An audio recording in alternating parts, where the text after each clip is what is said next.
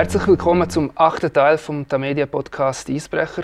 Mein Name ist Christian Kapp. Ich hatte hier zum fünften Mal einen Gast zu diesem Podcast zu empfangen und es ist zum dritten Mal ein Goalie. Bei mir hockt nämlich der Melvin Niffeler, äh, Torhüter von der Rapperswil Jona Lakers. Melvin, herzlich willkommen und besten Dank für deine Zeit.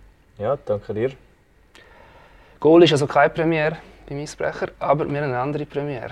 Erstmals ist der Gast von uns nämlich ein Geburtstagskind. Ja, das ist so. Hat es gut getroffen. Ja, du bist 25 Jahre alt.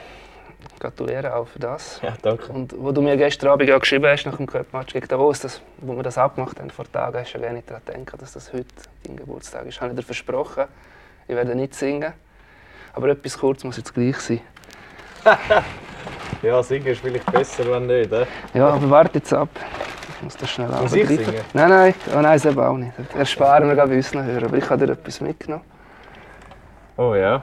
Du musst es nicht essen, auch nicht anzünden. Kuchen? Es ist Oh, ein das ist aber kleiner schön. Kuchen. Ja, danke vielmals. Merci. Und damit jetzt die Atmosphäre auch passt, habe ich auch noch etwas vorbereitet. Das tun wir nämlich auch noch gerade rein.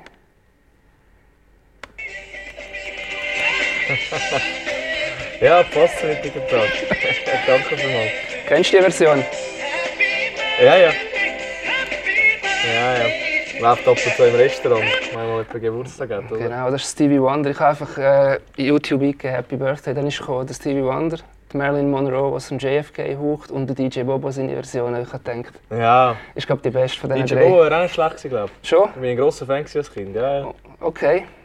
Ich hätte jetzt gerade fragen, was dein Musikstil ist, aber als Kind betont, oder? Meine Mutter war glaube ich, mega DJ Bobo-Fan, weil ich glaube, was bei ihm einmalig war, sind ja so seine Bühnenshows. Gewesen. Und es war natürlich als Kind extrem faszinierend, gewesen, was der an mich angelegt hat. Und darum, gut, in den letzten paar Jahren ist er natürlich abgeflacht, aber äh, DJ Bobo ist natürlich schon äh, eine kleine Legende in der Schweiz, muss man sagen. Ja.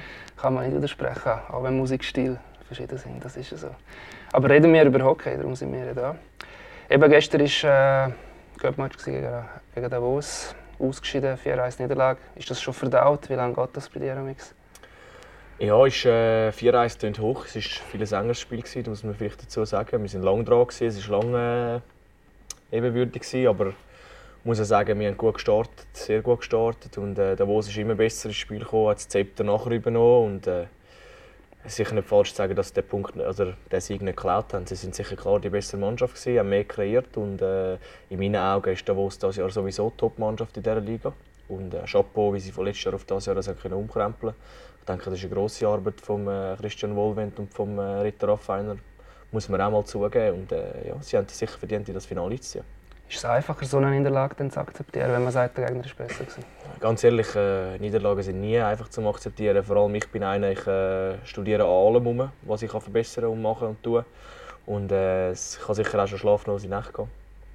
Jetzt, äh, gestern ja, haben wir müssen akzeptieren, es ist nicht wie in der Saison, wo es dann gerade wieder weitergeht im gleichen Modus, sondern äh, ja, man ist draußen und das muss man dann halt einfach irgendwo durch akzeptieren. Letzte Woche war eine Meisterschaftspause, gewesen, abgesehen. Der hat ja stattgefunden, Halbfinale. Aber es war auch noch ein ein spezielles Erlebnis für dich. Du hast mit der Schweizer Nazi spielen, ein 8 zu 2 gegen Russland in einem Testspiel. Wie tönt das für dich? Wie ordnest du das ein? Ja, 8-2 gegen Russland klingt natürlich äh, ja, sehr nach einem sehr hohen Resultat. Aber es ist äh, eben bis, bis zur zweiten Pause ist 3-0 gestanden. Ähm, es war für mich ein sehr schwieriges Spiel. Gewesen. Ich hatte sehr viele äh, schwierige Situationen. Gehabt. Aber äh, man merkt natürlich schon auch, dass äh, wenn man in einer Nazi spielt, dass alle Spieler äh, noch ein bisschen routinierter sind, noch ein Stückchen besser. Und äh, ich muss schon sagen, es macht sehr viel Spaß in dieser Mannschaft zu spielen, weil es hat sehr viele gute indi- individuelle Spieler, aber auch äh, dazu ein System und alles drum und dran. Ich denke, das ist in den letzten Jahren extrem gereift. Und äh, ja, es ist wirklich so, dass man sehr gerne in die Nazi geht. Es ist nicht äh, irgendwie eine Zusatzbelastung, sondern es ist wirklich eine Freude, dort aufzuboten zu sein. Und dass jetzt da können nominiert werden, ist für mich natürlich äh, ein riesiges Erlebnis und ich habe die Zeit extrem genossen und äh, ja, jedes Mal, wenn ich für mein Land kann spielen kann, ist das, äh, ist das eine riesige Freude für mich und auch eine sehr grosse Ehre, weil äh, das wird nicht äh, vielen Leuten zuteil, oder, dass man das darf erleben Nazi, also die A-Nazi muss man präzisieren. Und du, das ist lange nicht unbedingt eine Lebensgeschichte, oder? Ja, ich denke, es hat nicht mehr groß mit der Nazi zu tun, sondern es hat einfach mit meinem Werdegang ein bisschen zu tun. Ähm, ich bin sehr schnell in die Profikarriere gestartet, äh, mit, eben mit zwei Shadouts damals mal beim ZSC und äh, ja, bin natürlich sehr schnell äh, eine grosse Figur in dem Sinn. Oder äh, ja, eben grosse Figuren können auch schnell gehen und nach meinem Transfer auf Genf, der dann nicht äh, stattgefunden hat, mit Umweg auf Freiburg war eine sehr schwierige Zeit für mich. Ich musste einen Schritt zurückgehen. Ich musste ähm, ja, wieder mal die Bank drücken, wo ich in meiner Karriere eigentlich so gar nicht gross erlebt habe. Und ähm, ja, ich habe dann den Umweg auf Nazi B nehmen.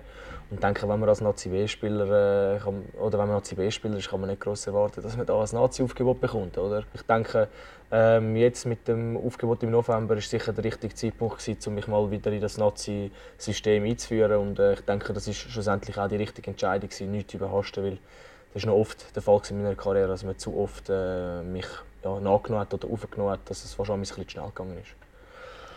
Es betrifft ja nicht nur die, die meisten Schweizer Goalies stehen in der Regel zwei Namen vor der Sonne, wenn es um die Nazi geht, der Reto Berra und der Leonardo Genoni. Ich würde Leo auch ganz kurz speziell noch erwähnen. Äh, die, die uns regelmäßig hören, den Eisbrecher-Podcast wissen, der allererste, äh, der erste Teil war mit dem Leo. Ja gewesen. Und ich weiss, als ich dir den Link geschickt habe, von dem, ob du auch möchtest hören, hast gesagt, ja, von ihm ziehe ich eh alles rein, was um den Leo geht. Wie würdest du die spezielle Beziehung zu ihm beschreiben? Ähm, es ist lustig, weil ich habe eigentlich überhaupt keine persönliche Beziehung mit ihm so. Also weder neben dem Eis noch, noch sonst gross Kontakt. Aber ähm, er ist halt äh, ein riesiges Vorbild für mich. Er ist auch nicht der Größte, äh, genauso wie ich. Ich bin äh, nicht der größte Goalie.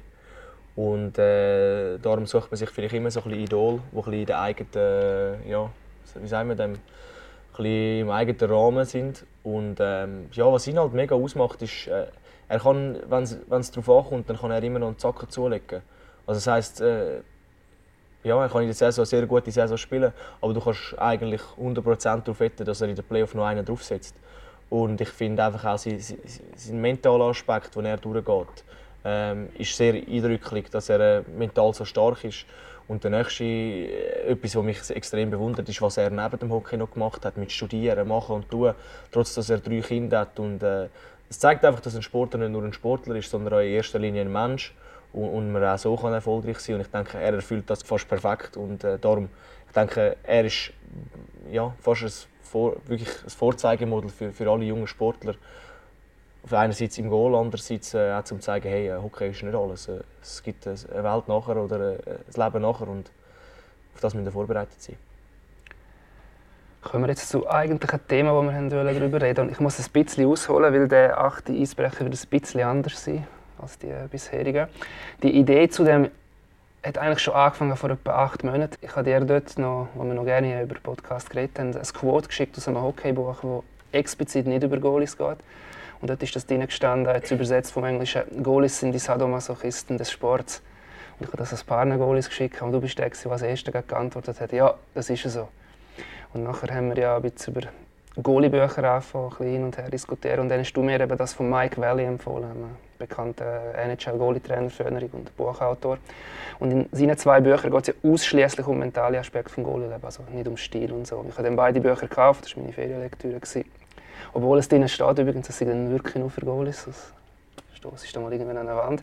Und genau aus diesen beiden Büchern würde ich gerne mit dir ein paar Themen anschneiden. Und trotzdem noch kurz zurückgreifen, Warum sind Goalies Sadomasochisten vom Sport? Ähm, ich sage, es ist sicher einer der schwierigsten Berufe, die du kannst haben ähm, im Sport. Es ist, äh, du bist auf dich allein gestellt, obwohl du eigentlich im Mannschaftsgefüge bist. Ähm, man kann sich so vorstellen, je höher das man kommt, äh, wenn man einen Fehler macht, ist es eigentlich immer negativ. Es, man kommt selten mit einem Fehler einfach ohne Gegengol davon. Und äh, man kann sich das vielleicht auch ein bisschen selber ein bisschen, äh, vorstellen. Ähm, äh, man schafft das Buchhalter, ich weiß nicht, man vertippt sich, man hat eine falsche Rechnung, ich weiß nicht was. Ähm, wie, will, wie würde sich jemand fühlen, wenn 6000 Leute einem ausbuhen oder anfangen zu jubeln gegen einen oder so? Ähm, es ist schon nicht einfach und das bei jedem Fehler. Ähm, darum ist es mental sehr ein, ein schwieriger Job, würde ich jetzt mal sagen. Äh, es braucht sehr viel, man muss mental sehr stark sein. Und ein zweiter Aspekt ist natürlich, ähm, ein Goalie wird immer viel schneller als äh, Sündenbock angestellt wie ein Spieler. Man kann als Goalie keine Nacht einfach schleifen und, und sich irgendwie verstecken im Mannschaftsgefüge oder eben hinter den anderen Spielern, weil man ist immer im Mittelpunkt. Es gibt keine Days off, wo man kann sagen okay, heute, heute geht es mir nicht so gut, jetzt kann ich halt äh, nicht performen mit den anderen. Nein, das geht nicht. Als Spieler kannst du gut mal einen Match einfach schleifen und äh, es fällt gar niemandem auf. Als Goalie wirst du am nächsten Tag auf der Titelseite äh, stehen, wenn ein, zwei Böcke schiessest. Und darum ist sicher, äh, ja, unser Beruf ist nicht einfach und äh, man kann sehr, sehr schnell in sehr, sehr dunklen ja, sagen wir, Umgebungen landen. Dazu habe ich gedacht, das passt sehr gut. Ich nehme jetzt den gleichen Ausschnitt, gerade wo ich das war, den ich auch Leo dort vorgelegt habe. Keine andere Position im Sport ist so anfällig auf psychische Probleme, Angstzustände, als Folge zum Beispiel Muskelübersäuerung, Atemnot, Übelkeit, Schweißausbrüche. Klingt das für dich vertraut oder ist das übertrieben dargestellt? Also jetzt mit den, all mit diesen Symptomen kenne ich sie so nicht. Also ich denke, Nervosität ist sicher ein Punkt, der wo, wo da ist. Ähm, je nachdem, vielleicht, wo man neu ins Profileben kam, hat man ab und zu vielleicht noch Bauchweh vor einem Match oder so. Aber es sind natürlich, jetzt bei mir ist es natürlich ganz klar im überschaubaren Rahmen. Aber ähm, ja, es ist, ich denke, im, eben wie gesagt, es ist ein Einzelsport, im Mannschaftssport eigentlich. Ich denke, mit psychischen Problemen sind auch viele, zum Beispiel Einzelsportler, Tennisspieler, Marathonläufer etc. Alles, was ein bisschen so um das geht, sind sicher im mentalen Aspekt sehr anfällig auf solche Sachen. Und äh, ja, ich meine, es ist, es ist wirklich äh, ein schwieriges Thema. Man thematisiert es auch nicht äh, so oft, weil ich sage, äh, mentale oder psychische Probleme sind genau gleich zu werten wie, wie ein Bruch oder eine Verletzung. Es, es muss auch heilen. Und es wird einfach heutzutage nicht totgeschwiegen, aber es wird zu wenig thematisiert. Und äh, es kommt auch jetzt in der NHL immer mehr Goalies, die selber sagen, sie haben mentale Probleme. Äh, genau das Gleiche ist mit den Hirnerschütterungen etc. Und äh, ich denke, das Mentale kann dich einfach im Privatleben auch sehr aus der Bahn rühren. Wenn der Hockey das Einzige ist, wo, wo du studierst, dann äh, verpasst du das ganze Leben. Und äh, ich bin auch an einem Punkt, wo ich jetzt äh, äh, muss sagen, wie, wie, wie, wie möchte ich das weiter handhaben mit dem Hockey ähm, mental, weil ich oft auch schlaflose Nächte nach Spiel, wenn mich etwas wirklich wurmt, gibt es selten, aber es gibt es.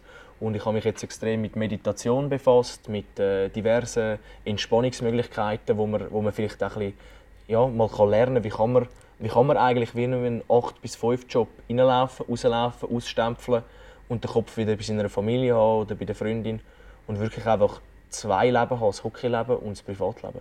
Und es ist wirklich ein, ein Spagat. Und äh, ich bin jetzt auch extrem daran am Arbeiten, um, um das sehr gut anzukriegen. Ich denke, ein Punkt aus deiner Karriere, wo vielleicht das es geht ja oft auch um Angst vor einem Fehler, wo das vielleicht perfekt zeigt so Moment, ist das Aufstiegsspiel von in Kloten, Game 7. Es geht in die Overtime, wenn Kloten das Goal schießt, bleiben sie oben, eher unten.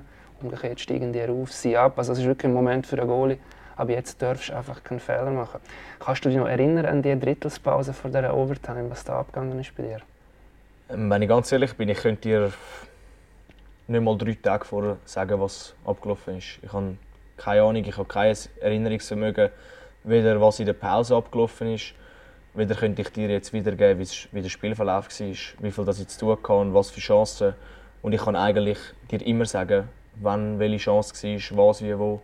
Aber in diesem Spiel 7, ich habe wirklich kein Erinnerungsvermögen mehr an das. Ich glaube, in solchen Situationen funktionierst du einfach. Und ähm, ich denke, wir sind noch in einer anderen Situation gewesen. Ich meine, ich habe in dieser Saison 77 Spiele gespielt. Und irgendwann kommt auch der Punkt, wo du einfach müde bist mental. Und es ist ziemlich äh, beeindruckend, wie, wie viel kann der Kopf noch aus einem rausholen, wenn der Körper eigentlich müde ist. Und wir sind gegen Kloten, glaube drei oder vier Mal in die Overtime gegangen. Also es, es eine recht zehrende Serie gewesen. Und ich weiß noch genau, ich bin in diese Serie gegangen und gesagt, egal was heute passiert, oder in das Spiel gegangen und gesagt, e-, egal was heute passiert, es ist einfach fertig. Es kommt nicht darauf an, es ist, es ist fertig. Und, ähm, es ist sicher eine schwierige Situation. Und wenn du vielleicht auf dieser Situation bist, dass du nur gewinnen kannst, was wir können, ist es vielleicht noch ein bisschen einfacher, wenn du auf der anderen Situation stehst und vieles kannst verlieren Und ich bin genau mit dem Mindset hineingegangen und gesagt, hey, wir können heute nur gewinnen.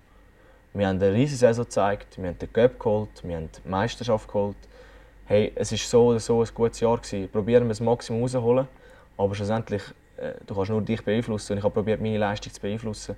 Und äh, dass wir nachher natürlich so gewinnen in der Overtime, ähm, ich weiß auch nicht, das ist Blockbuster. Ich denke, äh, wir könnten ein gutes Buch oder einen Film oder weiß nicht was darüber verfassen.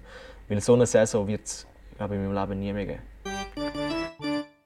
Der Moment, wo du sagst, kannst du kaum mehr richtig beschreiben, ist es das, was man auch in dem Buch oft von dem Flow-Rate, wo man als Goalie mal drin ist, wo man einfach, ja, einfach ist, nicht nachdenkt, man ist einfach. Ich denke, das ist, äh, das ist ein sehr ein wichtiger Punkt. Ähm, einfach sein. Weil ein Goalie ist so ein Kopfmensch. Ein Goalie, das, sage jetzt mal, 90, 90 ist im Kopf. Und äh, wenn du wirklich schaffst, deinen Kopf wirklich frei bekommen von allem, dann funktionierst du automatisch besser. Und dann ist das vielleicht eben der Flow, den du jetzt da, da gesagt hast, dann bist du einfach drin. Dann bist du bist in deinem Game Shape, dann kannst du arbeiten, dann kannst du deine besten Leistungen bringen. Wenn du etwas hast, das dich belastet, wenn du vielleicht zu viel an deinen Mitspielern herumdenkst, was macht der, was macht dieser, muss ich jetzt noch schauen, macht er einen Fehler, dann bist du schon nicht mehr bei dir selber, dann bist du nicht mehr in deinem Flow rein, sondern du musst deinen Flow finden. Alles außenrum kannst du nicht beeinflussen. Du kannst nur dich beeinflussen. Ich denke, das ist ein wichtiger Punkt. Bleib in deinem Flow rein. Und sonst verlierst du wenn du Einfluss nimmst auf andere Sachen. Erst wenn du akzeptierst, dass du nicht so talentiert bist, wie du es glaubst, erst dann lassen die Ängste nach, sagt der Mike Valley. Ja, das ist, ich würde jetzt mal sagen, ähm, ich hatte ja ein eine ähnliche Situation. Ich bin damals zum ZSC gekommen, ähm, bin ich U20 Nummer 1 gewesen, schon im Jahr vorher, bei den Jahrgang 93er. Und natürlich gemeint, okay, wir stehen alle Türen offen. Zu dem Zeitpunkt auch so gewesen, ist sicher so gewesen. Und du kannst dann, äh, als Junge ist es ziemlich schwierig, dich dann einzuordnen. Du weißt gar noch nicht, in was für einem Haifischbecken du dich eigentlich genau befindest. Und äh, wenn es läuft, dann ist es immer gut. Dann hast du das Gefühl, ich muss nicht viel mehr machen. Es läuft ja, ich spiele gut. Ähm, realisierst vielleicht nicht, dass du beim ZSC spielst und nicht bei einem, schlechteren Team. Das spielt dir sicher auch die Karten und und und. Aber wenn du mal wirklich vielleicht mal einfach in eine Wand hineinlaufst und merkst, hey, in diesem Haifischbecken gibt es nicht nur einen, der äh, so gut ist wie du, sondern es gibt zehn, zwölf. Und schlussendlich äh, ist dann nicht der talentierteste im Goal, sondern wer aus seinem Talent am meisten macht. Also, wie schafft er? Wie hart schafft er? Wie, wie fest ist er ein Profi? Ähm, das sind alles so Komponenten, die dann dazukommen. Und das ist immer ein Gefahr, wenn du dich in den U-Nazis befindest, hast du immer zu tun mit einem Jahrgang etc. Aber dann kommst du ins Profileben, Nazi A, Nazi B und dann auf einen Schlag, bumm, 15 Jahrgänge. Und jetzt musst du dich durchsetzen. Und das ist vielen Jungen gar nicht bewusst, wie sie zu einer Chance kommen und denken, ja, ich bin mit dem Talent da reingekommen. Und ich bin genauso. Gewesen. Ich hatte so viel Talent gehabt und habe oft von dem gelebt, bis mal einfach der Punkt gekommen ist, wo ich in eine Wand gelaufen bin und dann musste ich sagen, hey, fuck, wie geht es jetzt weiter? Jetzt muss, ich, jetzt muss ich mir überlegen, ich muss etwas ändern. Das ist erstens persönlich, weil du hebst ja auch ein bisschen ab persönlich. Du hast das Gefühl, du bist eh der Beste.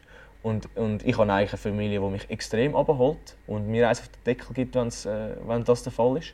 Aber du bist dann wie einfach in einer Schleife, du bist der Shootingstar. Und äh, ich habe mir dann auch überlegt, hey, ich muss etwas ändern. Und unterdessen kann ich von mir behaupten, dass ich, dass ich auf mich jeden Tag äh, mein Bestes gebe. Jetzt ist ein Training, ein Match oder weiss nicht, was auch immer ist. Ich, ich will immer der Beste sein. Ich kann nicht verlieren und ich arbeite jeden Tag an mir. Und ich denke, darum habe ich den Weg zurück ins Nationalhockey gefunden. Sonst wäre mir das verwehrt geblieben und ich würde wahrscheinlich jetzt irgendwo im Büro sitzen. Zu dem Thema, das Ego, Selbstkritik bei jungen Goalies, ist in diesen Büchern ein recht langes Thema gewidmet. Mit, ich zitiere jetzt noch schnell ein, zwei Sachen. Die Passion, Goalie zu sein, verleiht dir einen besonderen Glauben. Doch wenn du glaubst, du seist Alpha und Omega von allem, respektierst du nicht mehr dein Talent. Und die jungen Goalies sind anfällig, dass sie zu stolz werden, ein zu großes Ego entwickeln. Goalies können eine unrealistisch hohe Meinung von der eigenen Bedeutung entwickeln. Also das sind alles die Sachen, die du jetzt angesprochen hast. Man kann, das nicht, ich weiß nicht, Grössenwahn ist das, das falsche Wort, aber ja, es geht in die Richtung. Ja, Grössenwahn ist vielleicht das falsche Wort. Ich, ich denke jetzt mal, es ist mehr, ähm, man kann sich dann vielleicht ein bisschen zu wichtig nehmen. Es kann positiv oder negativ äh, sein, weil schlussendlich hast du das Gefühl, wenn du eine zu hohe Meinung von dir hast, dann hast du das Gefühl, du musst jetzt alles machen du musst jetzt die Mannschaft im Alleingang zum Sieg hexen. Du musst jetzt, aber äh, in einer perfekten Welt, ja, kannst du es vielleicht, aber nicht 50 Nächte hintereinander. Das klingt dir 1, 2, 3, 4 Mal, ich weiß es nicht. Aber du kannst nicht, nicht Goal schiessen, du kannst nicht das. Und du kannst dann nicht zu viel Würde auf dich nehmen und das Gefühl haben, hey, ich muss das reissen. Und schlussendlich ist es ein Mannschaftssport. Es braucht so viele Teile, um einen Sieg zu holen. Und teilweise kannst du dein bestes Spiel spielen. Und du kannst verlieren, du kannst, kannst fünf Goal fressen und, und du, du hast, weiss nicht wie viele Saves. Also wirklich, es gibt so Nacht, es gibt so Nacht, du bist gar nicht im Spiel und spielst zu null. Es ist, es ist immer ein Gehen und ein Nein irgendwie. Und wenn du natürlich äh, deinen Job machst und die anderen nicht, zum Beispiel du, du verlierst, keine Ahnung, 2-0 und du hast deinen Job super gemacht, riesige Leistung, aber sie schiessen kein Goal. Und du nimmst dich so wichtig und sagst, hey, ich habe meinen Job gemacht, hey, was macht ihr? dann ist das natürlich wieder etwas, was sehr negativ auffällt. Und ich denke, mit den heutigen Statistiken etc. hilft das sowieso nicht, weil äh, eben, man schaut auf Safe Percentage, äh, wo gar nichts aussagt. In meinen Augen. Nichts. Gar nichts. Und äh, das wird dann, ja, er ist ein schlechter Goalie, hat eine schlechte Safe Percentage. Aber dass er im Spiel 10 Big Saves macht, weil seine Mannschaft einfach in dem Spiel so viel zulässt, das, das siehst du am Schluss auf dieser Statistik nie. Von wo werden die Schüsse abgeführt, etc. Und darum, wenn du vielleicht in einem guten Team spielst, siehst du auch gut aus. Und dann hast du vielleicht das Gefühl, du siehst schon gut. Und dann kommst du auf die Welt, wenn du mal in einem Team spielst, wo das nicht ist. Und dann, äh, dann kommt dann die Arbeit. Es ist glaube ich erwiesen, in der NHL haben sie die langjährige Studie gemacht, das System Boston Bruins hilft Goalie-Statistiken, weil sie viele äh, Schüsse zulassen aus der ungefährlichen Zone, dafür weniger aus dem Slot. Und über ein Match muss das ja nicht bedeuten, aber über 50, 60 Spiele ist plötzlich 10% besser, als was wärst. Ja, eben wie gesagt, das ist, äh, Safe Percentage ist eine Statistik, die für mich einfach nicht aussagend ist. Und ich denke, Leute, die Goalies beurteilen anhand von dem, äh, verstehen nicht sehr viel vom Goalie da sein, weil es ist, äh, es ist so ein komplexer Job. Und wenn du pro Spiel, ähm, sage jetzt mal bei uns beim Goalie-Trainer gibt es Green Chances und Red Chances. Und Red Chances sind Scoring Chances, die können das Goal geben die sehr gefährlich sind. Und Green Chances sind, wie du gesagt hast, die Schüsse von außen, blaue Linie, Freisicht äh, etc. etc. Und ich meine, wenn du von 30 Schüssen 16, 17 Red Chances hast und du kommst 3-4 Goal über, ja okay, du kommst 3-4 Goal über und man sagt, ja, es sind zu viele Goal. Aber von wo werden die kreiert? Kommen die Goal aus dem Slot?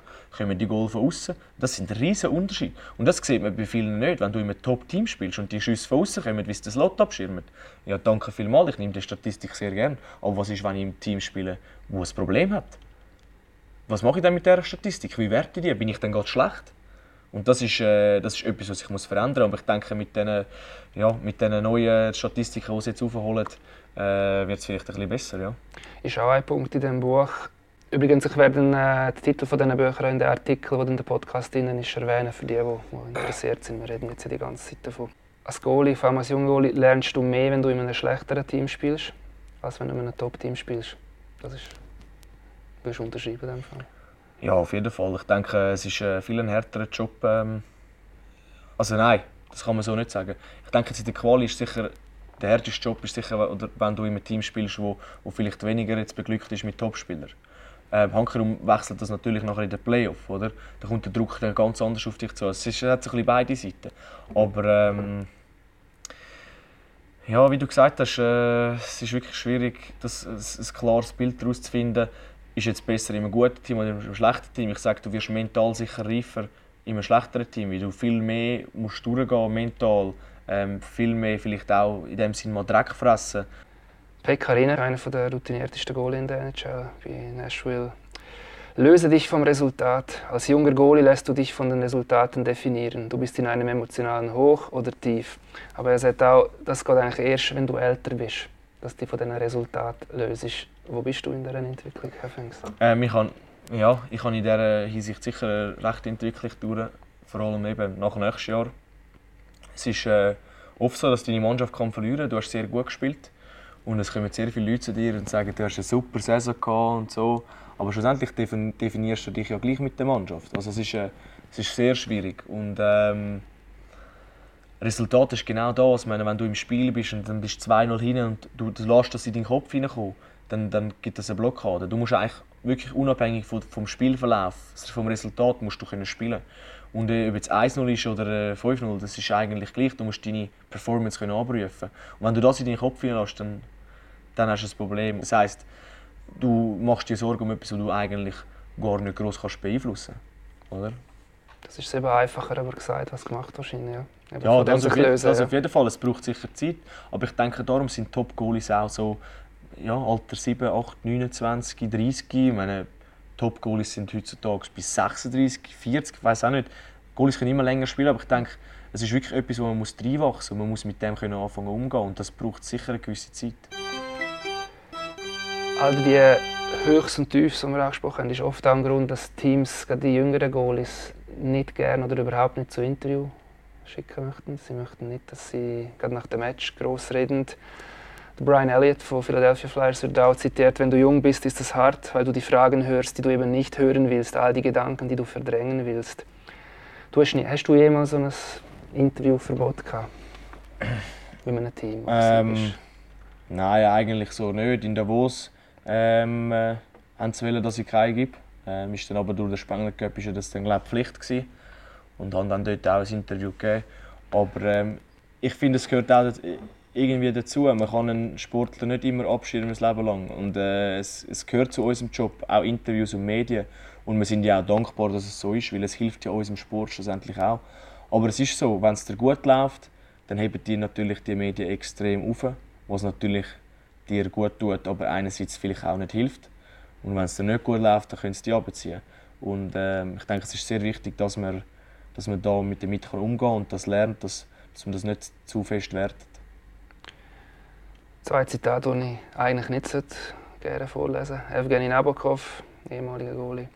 Es zählt nur, was Mitspieler, Coach und GM denken. Alles andere ist mir völlig egal. Und der Buchautor Mike Valley selber, schau nicht nur auf die Statistiken, vergiss die Meinungen von Journalisten und anderen bedeutungslosen Experten. Das herzliche Dankeschön an Mike Valley ja. an dieser Stelle. Du tickst aber schon nicht nur so. Ähm, es ist schon ein wichtiger Aspekt. Man muss auch sehen, Journalisten können einem sehr helfen. Kommt immer darauf an, wer es ist. Es kann einem aber auch in die andere Richtung verleiten. Ähm, Kritik ist immer ein großer Punkt. Und das ist, äh, Journalisten tendieren oft Fehler zu suchen, oder? Das heißt, vor allem jetzt bei uns in der Schweiz ist, ist sehr oft, wenn ein Goalie vielleicht ein Goal bekommt aus einer Position, die er vielleicht könnte haben, ist das in der Schweiz immer greift daneben oder Fehler von Goalie. In Amerika hat man so unterdessen so gegriffen, dass man eigentlich sagt, hey, was für ein Schuss von dem Spieler, oder? Und das finde ich auch noch etwas man tendiert immer zum Negativen. Man sucht immer die Fehler, als schon mal können sagen, hey, habt ihr gesehen, was der gemacht hat? Der lässt einen aussteigen und schießt hinter ihm führen. Und das ist halt immer extrem schwierig, wenn du dann mit Journalisten zu tun hast, die einfach negativ äh, jetzt über dich berichten. Und ich denke, in der Schweiz ist das noch ein riesiges Step, den wir machen müssen, dass wir uns überlegen, hey, du mal immer den Fehler suchen bei irgendeinem, auch mal sagen, hey, der hat es gut gemacht. Und ein Goal ist kein Roboter. Ein Goal ist ein Mensch, wie du, eben, wie, wie du auch, wie ein Journalist auch. Und ja, immer Fehler suchen ist halt dann auch schwierig. Aber ich sage,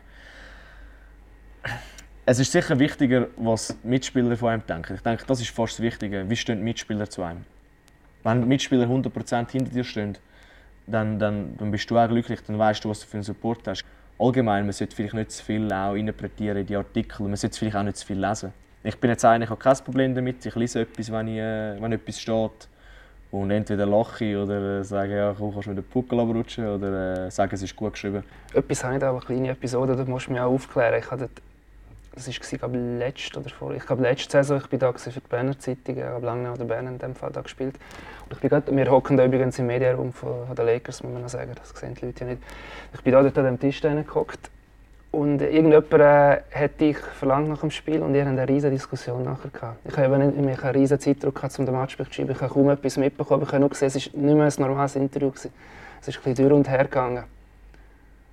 Äh, ja, ja, das ist wirklich passiert. Kannst du dich erinnern? Ähm, ja, das war ein Journalist, der immer sehr, sehr negativ ähm, geschrieben hat oder sehr negativ war. Jetzt im, auch im, äh, nicht nur zu mir, aber wir haben das natürlich gewusst. Wir haben das in der Garderobe thematisiert und ich bin dann äh, zu dem Interview gekommen und habe gesagt, jetzt schau ich mal, was passiert. Und was für mich ein ausschlaggebender Punkt war, warum ich ihm dann meine Meinung gesagt habe, ist auch, weil äh, er hat nicht gefragt, ähm, wie ich den Start gesehen habe, sondern er hat eine Aussage gemacht, so, aha, du bist schlecht gewesen, warum bist du jetzt besser? Ich habe natürlich meine Meinung gesagt und ich denke, das, das dürfen wir auch.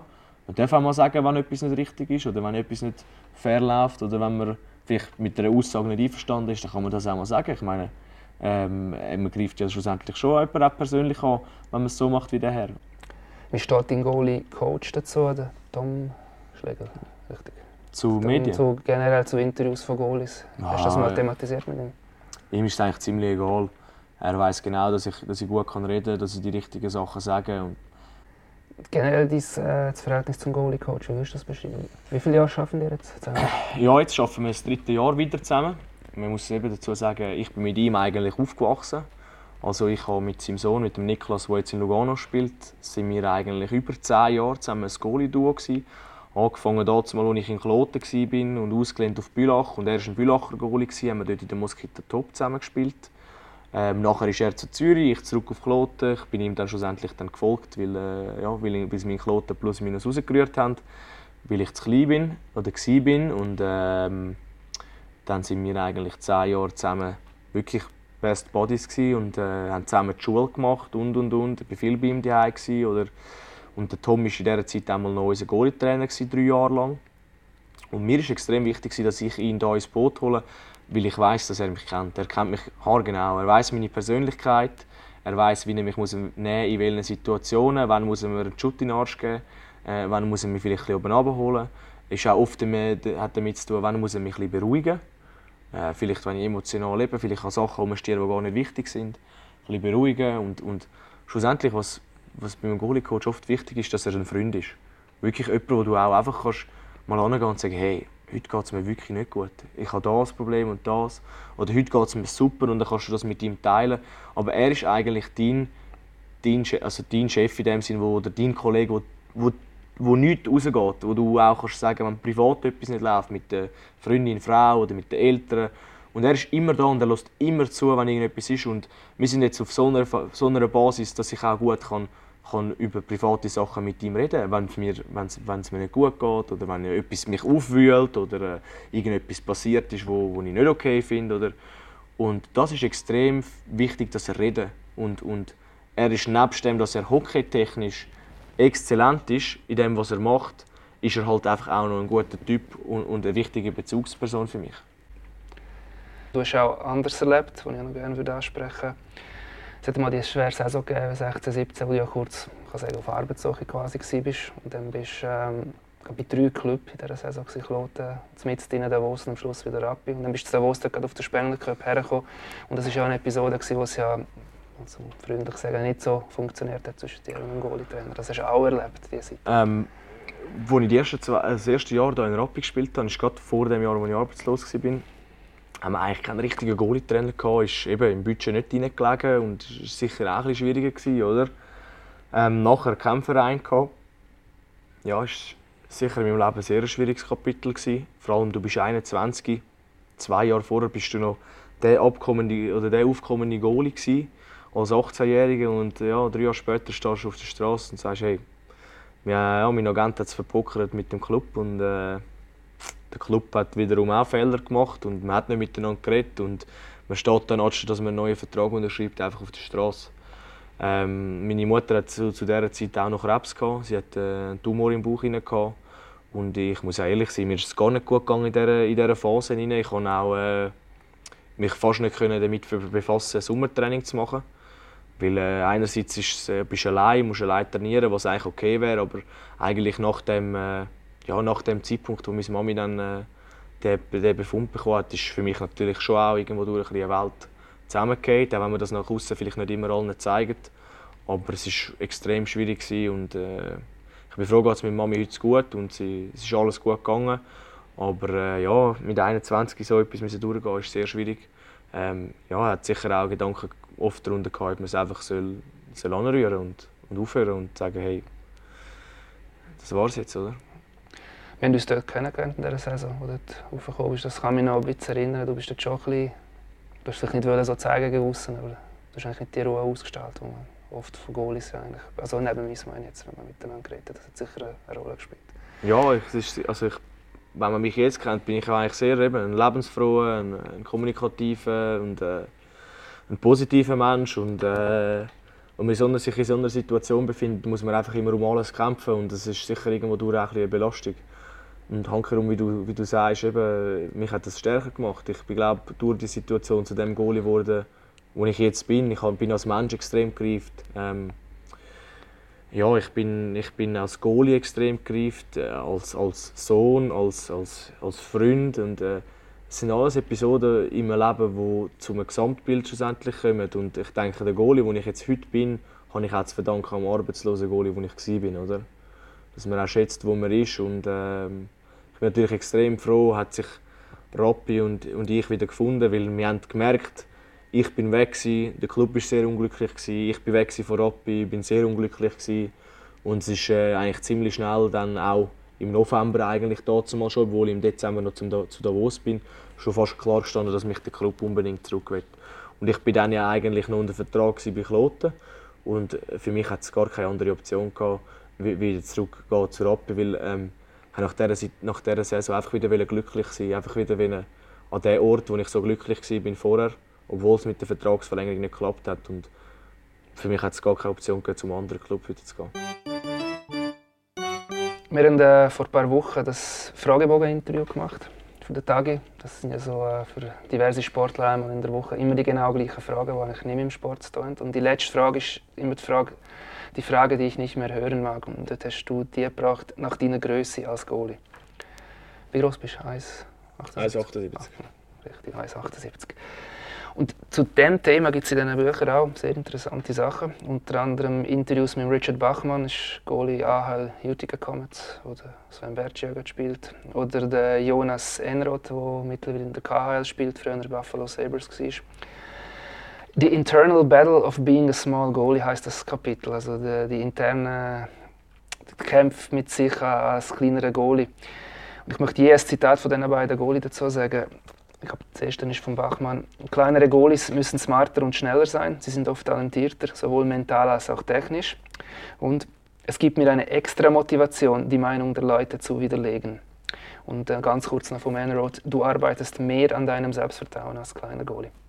Kommt dir das alles vertraut vor, was Sie da sagen? Kannst ja, auf jeden Fall. Ich denke, mit diesen Sachen kann ich mich extrem identifizieren. Ähm, es ist wirklich so, du musst als kleinerer Goalie, wie du gegen einen Prototyp Goalie, den alle so ein bisschen im Kopf haben, musst du dagegen ankämpfen. Meine Meinung ist ganz klar, am Schluss ist ein Goalie ein Goalie, ob er jetzt zwei Meter groß ist oder äh, 1,78. Es, es, es, du hast Positives und Negatives. Bei einem grossen Goalie hast du natürlich viel mehr, mehr Fläche. Er ist aber zu 99% langsamer, was fast bei den meisten so ist. Ähm, man hat mehr Löcher unter den Armen, man hat ein grösser, grösseres Tunnel. Es sind alles Aspekte, die du musst sehen musst. Hankerum ist der andere, der, der kleine Goalie muss ein aggressiver spielen, ist vielleicht, äh, muss ein besseres Positionsspiel haben, wird vielleicht mal oben einmal mehr verwünscht, etc. etc. Du kannst es auslegen, wie du willst. Aber ich denke, was du musst sehen, wenn du als Junior raufkommst und du bist klein, dann ist das oft eigentlich auch damit verbunden, dass du vielleicht einfach ein mehr Goal bekommst, weil ich meine, du kommst dann von der Bambini oder Piccolo in ein Alter, wo dann die Spieler anfangen hochschiessen. Und wenn, das Goal einfach so groß ist, wie es bei uns in der Nation ist und du bist ein kleiner Furz, dann ist es natürlich sehr schwierig. Ähm, was ich aber dazu muss sagen, man darf nicht, man darf nicht so Goalies einfach irgendwie äh, sagen, ja, du bist jetzt klein. Weil das ist bei mir passiert. Und ich war damals mal bei Kloten. Gewesen, und ich kann mich noch genau erinnern, und ich bin brüllend heimgegangen an diesem Abend. Die Welt für mich zusammengebrochen, oder? Und meine Mutter mich natürlich gerade wieder äh, probiert aufzuraffen und äh, dann haben sie dann schlussendlich mit dem ZSC geredet und der ZSC hat gesagt, ja, hey, lieb und gern, kommen zu uns, wir haben nur den Niklas und äh, wir bauen auf jeden gleich. Ich kann zu uns kommen, meine Top trainieren mit vier Goalies, das ist kein Problem und spielen durch meine an. Aber wichtig ist trainieren. Der ZSC hat mich aufgezogen wie ein eigener und bin schlussendlich auch, äh, ich würde mich jetzt auch als Zürcher bezeichnen und äh, überhaupt nicht als Klotner und äh, sie haben mich äh, wirklich ja, behandelt wie alle anderen. Und sie haben mich spielen lassen, sie haben mir Chancen gegeben, sie haben mich aufgenommen, wenn es Zeit ist. Aber nicht nur mich, sondern auch den Niklas. Wir sind alle immer zu Spiel gekommen. Man hat immer geschaut, dass man in diesen verschiedenen Organisationen irgendwo spielen kann. Und es war egal, wie groß du bist. Schlussendlich, wenn du deine Leistung bringst, ist das gut. Und nachher bin ich zum Glück, in der Novize bin ich 1,46 groß Und 1,46 ist wirklich klein, in der Novize. Ich meine, da war mein Kopf wirklich an der Latte. Vielleicht noch ein bisschen drüber. Aber äh, das war denen egal. Gewesen. Die haben mich spielen lassen, Novizellit, im ersten Jahr. Das war denen Schnurzenwurst. Hey, ich habe gespielt. Und, und nachher habe ich dann natürlich bis Elite bin ich dann noch 20, eben 22 cm gewachsen, nachher, ein Spatzünder. Und nachher hatte ich die Größe, die lange für Nation oder äh, eben für Profi. Und dann habe ich aber das Ganze das Ganze, was ich gelernt habe als sehr kleiner Goalie, gleich nutzen Jetzt als äh, normal grosser Mann würde ich sagen, sicher immer noch ein kleinerer Goalie, aber ich kann das nutzen, was ich brauche, dann das Spiel lesen, die aktiven Hände, alles drum und dran. Äh, das nützt mir jetzt, oder? Das kann ich jetzt voll einsetzen. Und äh, das, man sieht, was der ZSC Amis für Goalies rausgebracht hat. Das ist, kommt nicht von irgendwo. Ich meine, sie haben auch zumal einen Reto Ber und einen Genoni äh, auf Davos aufgegeben oder sind geholt worden vom HCD. Aber das waren Rohdiamanten. Rohdiamanten, die noch ein bisschen Schliff gebraucht haben. Leonardo Cenoni, das ist ein Goalie, der für sich selber läuft. Das, das ist ein, ein Goalie, der es in all, weiß nicht, 20 Jahren mal einen gibt. In meinen Augen. Und äh, das ist ein ZSC-Produkt, ganz klar. das gross klein das, das beschäftigt ja bis in den NHL eigentlich noch. Ich habe vor äh, über einem Jahr mit dem Aki Neoki, der jetzt mal, als er noch beim SCB Goalie-Trainer war, über das Thema geredet. Und er hat mir gesagt, für ihn der ideale Goal ist der Jose Saros. Der ist genau gleich groß wie du. Ich habe gegen ihn immer in der U20-Nazi gespielt. Ja, ist logischerweise ein Begriff. Und ich finde das eh das faszinierendste hier in der NHL in Nashville. Pekkarine, irgendwie zwei Meter, Jose Saros 1,78 plus minus. Das heisst, als Goalie-Trainer schaffst du dann auch entsprechend mit ihnen. Das, ich denke, das ist auch ein wichtiger Punkt. Du schaffst anders. Jeder Goalie, ja, jeder Goalie ist, ist, ist, ist, ist eigen. Jeder Goalie hat einen anderen Stil, jeder Goalie ist anders. Beim Jusse Saros, ich habe eben, wie gesagt, in der U20 schon gegen gespielt und äh, er ist wahrscheinlich, ich würde wahrscheinlich sagen, er ist auf der Welt der beste Goalie-Schlittschuhläufer, den es gibt. Also wie er sich bewegt in dem Goal ist wirklich ist sehr faszinierend und wir kleinen Goalies müssen, oder kleinere Goalies müssen immer darauf schauen, dass wir nicht spielen wie kleine Goalies, sondern wir müssen gross spielen, gross aufspielen. Und ich denke, ich bin auch ein Goalie, der das, wo, wo das macht. Und genauso ist, ist er ein Goalie, der wo, wo, wo nicht seiner Größe entsprechend spielt. Und äh, ihm zuzuschauen ist für, auch für mich, das ist ein Goalie, den ich sehr verfolge. Ähm, aber ich denke, die Tendenz von den 2 Meter Goalies kommt immer mehr ab auf ein einen athletischeren Goalie. Hand-Eye-Coordination äh, etc. etc. Fläche ist schon nicht mehr alles. Weil das Spiel und die Spieler werden so gut. Nur mit Fläche kommst du heutzutage fast nie mehr an. Letztes Thema. Ich habe das ein bisschen zusammengefasst aus diversen, so ein bisschen auf Beziehung mit Mitspielern, mit anderen Goalies, Einfluss auf die Mitspieler. Das ist glaube auch ein wichtiger Punkt. Ähm, als Goalie kannst du ja recht viel Positives, aber auch Negatives auf deine Vorderleute übertragen. Spürst du das effektiv während einem Match? Wenn ich so und so schlecht reagiere, ist das nicht gut, weil sie merken es. Ähm, während einem Match probiere ich eigentlich wirklich für mich zu sein. Ähm, ich kommuniziere mit ihnen, wenn es nötig ist. Äh, jetzt während dem Spiel, wenn das Spiel läuft, wenn wir zum Beispiel eben Unterzahlsituationen haben, dann sprechen wir uns vielleicht kurz schnell ab aber ich probiere eigentlich so oder so in allen Situationen meine Emotionen für mich zu behalten. Und ich denke, ich, ich, das, das klingt mir recht gut, würde ich sagen.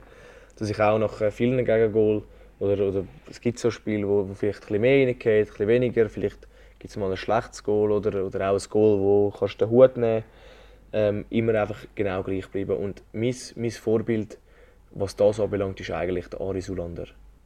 Beim Ari Sulander hast du gar nicht gewusst, ob der Mensch einen Puls hat. es ist, ihm zuzuschauen, das ist wie, das ist wie ein, ein, ein Eisberg, der in diesem Goal steht und du weißt nicht, was er studiert. Du hast keine Ahnung, was ihm vorgeht. Und wenn er mit seinen Augen aus dem Gitter rausgeschaut hat, du hast ihm nichts ablesen Nervosität oder, oder happy oder... Es war einfach immer gleich. Gewesen über ein Ei bekommen hat, über einen Big Save gemacht hat. Es ist immer das Gleiche. Und, und das ist für mich so imposant gewesen. Und ich habe ihn ja eh als kleiner Bub immer, immer angehimmelt. Ich habe immer noch Solo Liebe daheim und und und. Und ich habe dann die Chance gehabt, in 20 mit ihm zusammen zu, zu arbeiten. Er war dort Goalie-Trainer an einer WM. Und äh, ich habe probiert, so möglichst viel von ihm zu lernen und zu nehmen, auch in dieser kurzen Zeit. Und ich habe einfach gemerkt, dass du musst Emotionen können für dich behalten. Und wenn es mal negativ ist, dann, dann darfst du es niemals zeigen, sondern bleib einfach immer gleich, wie wenn du einmal ein Goal bekommst, früher oder so, und die Jungs sehen dich an, du machst nachher nochmal einen Save und nochmal einen Save, dann sagen sie, hey, weißt du was, hey, der ist da, der hat jetzt ein Goal bekommen, aber der, der kämpft, der ist da. Und das gibt ihnen schon ein gutes Gefühl. Ich komme das letzte Mal aus dem Buch. Viele gute Goalies sind Goalie-Geeks. Sie lieben alles am Goalie sein, Ausrüstung etc. Sie interessieren sich aber auch für die anderen Goalies, wissen, was die machen, was die für Ausrüstung haben und so Details. Bist du auch ein Goalie-Gig? Ja, bei mir ist äh, mein ganzes Leben hat sich um das gedreht. Also seit ich, ähm, wenn du mich gefragt hättest mit 4, 5, 6, was willst du mal werden? Ich hätte dir immer gesagt, okay, Profi. Also für mich war es nicht der, der Feuerwehrmann, für mich war es nicht der Polizist oder irgendetwas. Für mich war das der Hockey-Goalie. Schon mein ganzes Leben ist das so ein mein, mein, mein Ort, gewesen, wo ich konnte von, von allen anderen Sachen. Wenn ich Hockey gespielt habe, bin ich in einer anderen Welt. Ich bin sehr einer, der sehr viel redet, ähm, sehr, eben sehr kommunikativ und es ist lustig, wenn ich ins Goal gehe, bin ich perfekt das Gegenteil. Ich bin ruhig, ich bin relaxed, ich bin in meiner Zone inne. Ich muss mit niemandem reden. Es ist, es ist perfekt. Und ich bin auch früher, ich mag mich noch genau erinnern, mit, dem, mit, mit, mit meinem Liebli, mit ZSC-Liebli vor dem Fernsehen geguckt, mit einer Trommel, weil ich ein Schlagzeug hatte. Und dann die Fanchöre nachgesungen. Und das ist, für mich ist Hockey schon immer das Wichtigste in meinem Leben.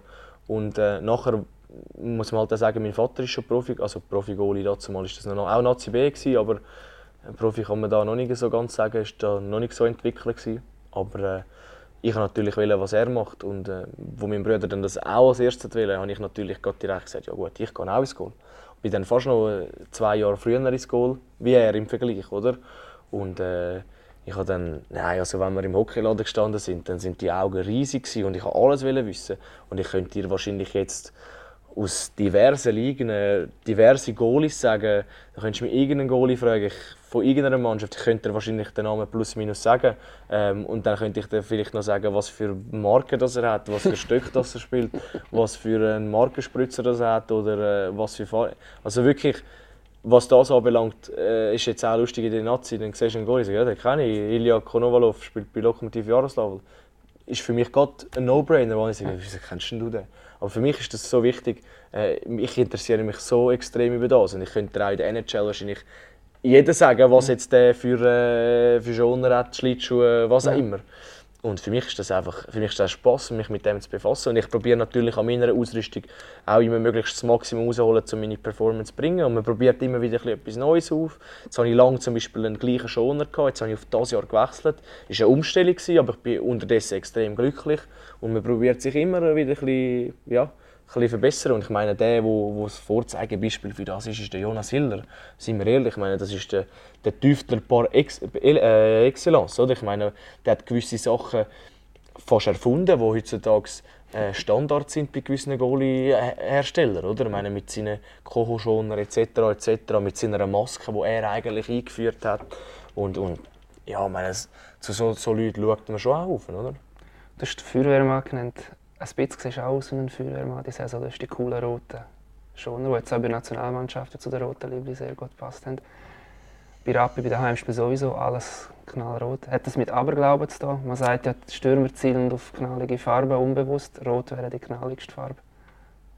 Nein, äh, wir haben das Jahr eigentlich einfach ein Jubiläum im Club. Und äh, das 75-Jährige. Ich habe gedacht, ja, jetzt äh, probieren wir es mal. Ähm, ich habe immer gesehen, der Justus Saros, wo, wo du vorher angesprochen hast, der Gali schon spielt. Genau. Der Flurry hat auch lange Gali schon gespielt, jetzt unterdessen Gold teilweise. Und, ähm, Golden Knights natürlich weg. Mir, mir, mir, mir, gefällt das extrem. Ich würde es jetzt eine Saison machen, aber ich würde jetzt nicht äh, meine ganze Karriere mit roten Schoner spielen. Also das, das dann auch nicht. Also ich bin froh, es passt momentan, es ist kein Problem. Man hat auch mit der Koordination mit den Augen zum Beispiel jetzt kein Problem, dass jetzt die Sachen rot sind. Und ob es ein Vorteil ist, ja oder nein, das, ich glaube, Studien über dem gibt es ja nicht. Aber äh, mir gefällt es für dieses Jahr, aber ich denke, nächstes Jahr gehe ich wieder auf mein klassisches Weiß und äh, mit ein paar Akzenten. Ich bin eigentlich ein Goalie, der nicht sehr ausgefallen ist, er spielt normalerweise. Jetzt sind sie einfach dieses Jahr mal rot. Aber ich denke, es passt extrem auch zu, äh, zu unserem Motto «Alle in Rot». Weil wir sind ja auch voll auf dem Trip, dass wir äh, sagen, unsere, unsere Fangemeinschaft ist voll rot. Wir stehen alle hinter dem Rot und das ist unsere Farbe. Und ich denke, da passt äh, mein Outfit ziemlich gut dazu. Melvin, herzlichen Dank. Ja, danke dir. Das ist der letzte Podcast Eisbrecher für 2019. Wir äh, kommen dann erst im neuen Jahr wieder. Ich möchte Melvin jetzt auch entlassen, dass ich Geburtstag feiern kann. Danke nochmal für deine Zeit an, ja, deinem Tag. für den Kuchen, gell? Danke vielmals. Gängste, danke für deine Zeit. Wie gesagt, über alles, was wir gesprochen haben aus diesen Büchern, äh, es wird erwähnt sein, dann bei Tagi, Berner Zeitung, Bund, Basler Zeitung, überall, wo das erscheint, könnt ihr das äh, nachschauen. Dann noch ein, zwei Infos dorthin. Danke fürs Zuhören, hoffentlich auch 2020. Besten Dank.